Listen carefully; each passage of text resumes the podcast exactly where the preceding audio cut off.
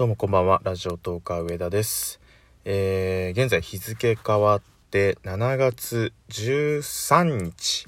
えー月曜日になりました。夜中の1時18分になっております。えー、明日から、まあ日付変わってるんで、まあ今日の朝からですか。えーお仕事の方も多いと思います。で、私も、えー月曜日からお仕事なんですけれどもどうもこの日曜日の夜っていうのはなかなかすぐ寝つけなくってその辺りの話をダラダラとあのお話しさせていただこうかなと思うんで、えー普段の配信に比べて今回はダラダラ回なので皆さんもリラックスしてまあ今もし寝れない方まさに明日月曜日仕事なんだけどなんかまだ寝れないなって方と一緒にこの時間を過ごせたらなと思います。別にインスタライブとかツイキャスじゃないのでえーリアルタイムで聞いてくださるっていうことではないと思うんですけれどもこの空気感をまた共有いただければと思います。それでは参りましょう。ラジオトーカー上田の夜中に笑ってほしいラジオ。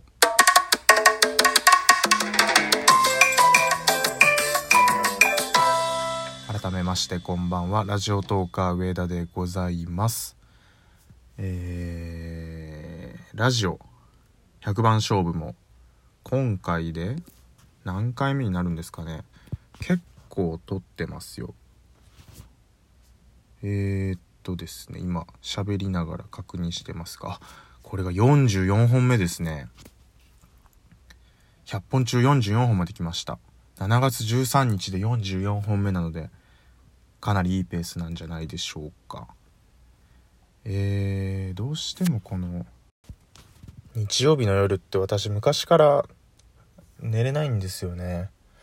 もう夜中の3時とかひどい時4時ぐらいまで外が明るくなるぐらいまで起きちゃってる時があったりしてっていうのはもうもともと夜型の人間なんですよ。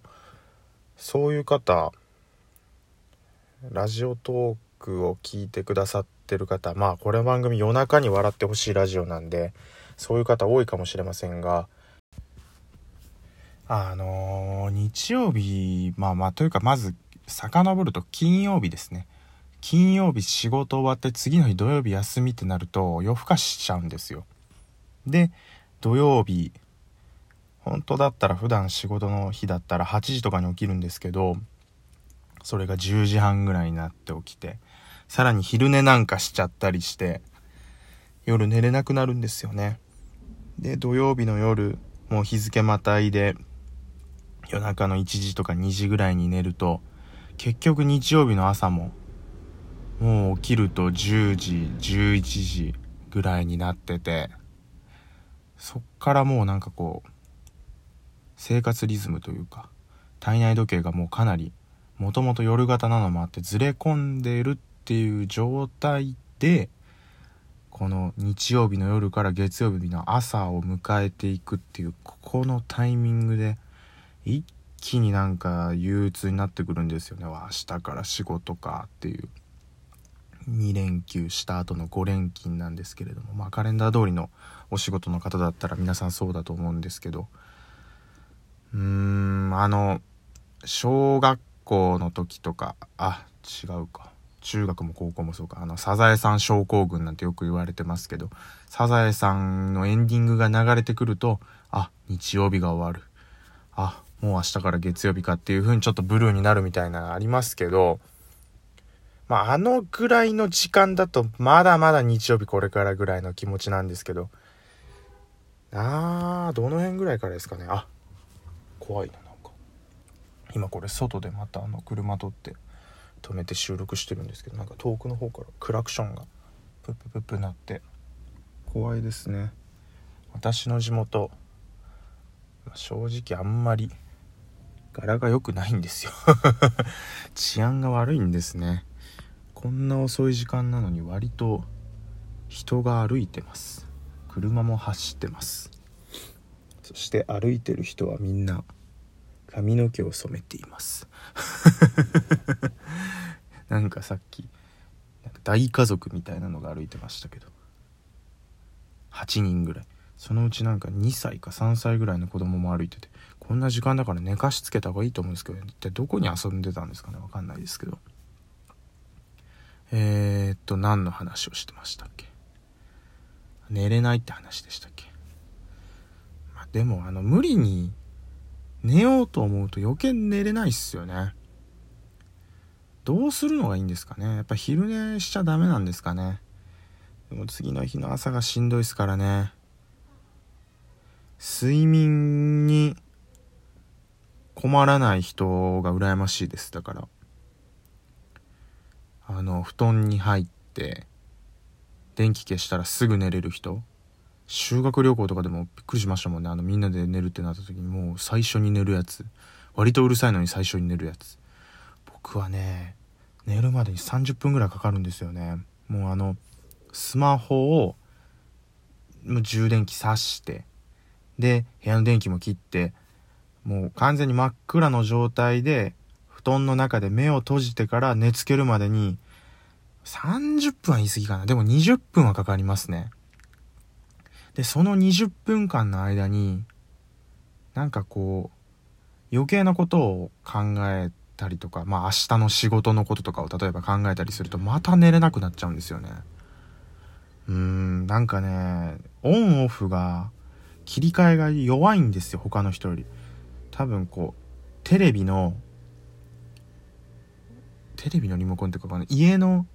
電気のつける消すみたいな感じのワンプッシュのスイッチタイプじゃないんですよ、僕は。自分自身のスイッチが。それはまああの、夜寝るとき、朝起きるときのオンオフもそうですし、仕事モード、プライベートモードのオンオフもそうですし、なんかね、僕の場合は、すっごい重い、あの、でっかいなんだこれ、船のあの、歯車みたいな回すやつあるじゃないですか。あれ軽いか。なんかとりあえずでっかいこう、ぐーって力を入れないと動かないような歯車を回すような感じじゃないと、スイッチが切れたりつけたりできないんですよね。うーん。まあその睡眠以外に関してもあとそうお腹を壊しやすくなったりだとかもそうですね。だからうーん、そういうの直したいですけどね。もう治んないんですかね。あ、でも、この前、アシスタントの匠くんにたまたま教えてもらったんですけど、やっぱり適度な運動をすると夜ぐっすり眠れるみたいですね。同じ6時間を寝るってなったとしても、運動してる時の方がなんかぐっすり眠れるっていうのを言ってました。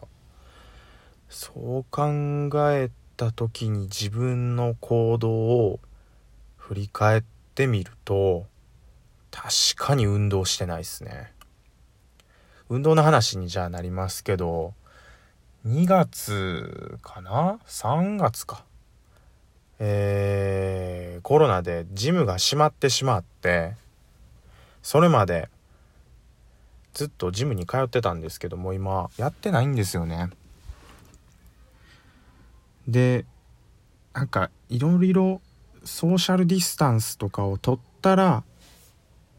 そのジムに行ってもいいみたいなルールがそのジム行ってたジムでなんか設けられてるみたいなんですけど結構こう体鍛えながらジムにいらっしゃる方とお話しするのが好きだったんですけどなんかもうジム内での会話は一切ご遠慮くださいみたいなルールがあるみたいでだったら家で筋トレするのと変わらんかと思ってまだ行ってないんですよね。で、結局、まあ、運動してないってさっき言ったところからわかると思うんですけど、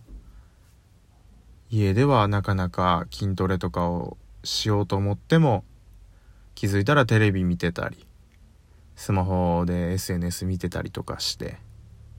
筋トレの優先順位がどんどん下がっていって、全然運動できてないっていう状態ですね。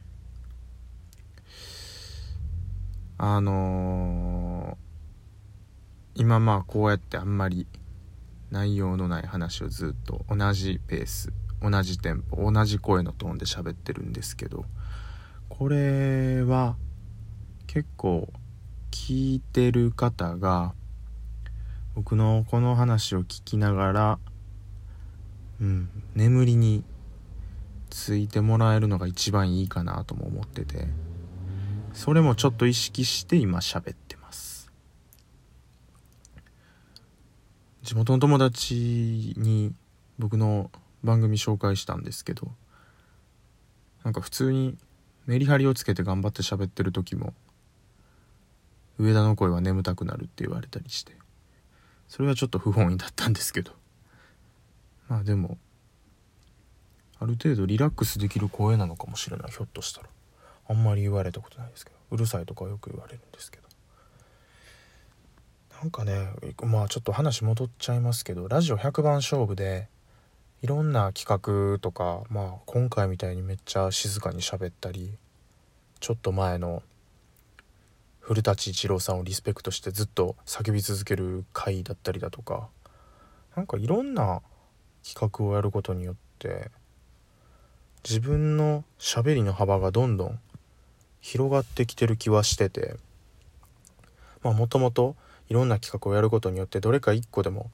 あの今まで僕のラジオを聴いてこなかった方がなんか知ってもらえるきっかけになったらいいかなと思って今やってるんですけど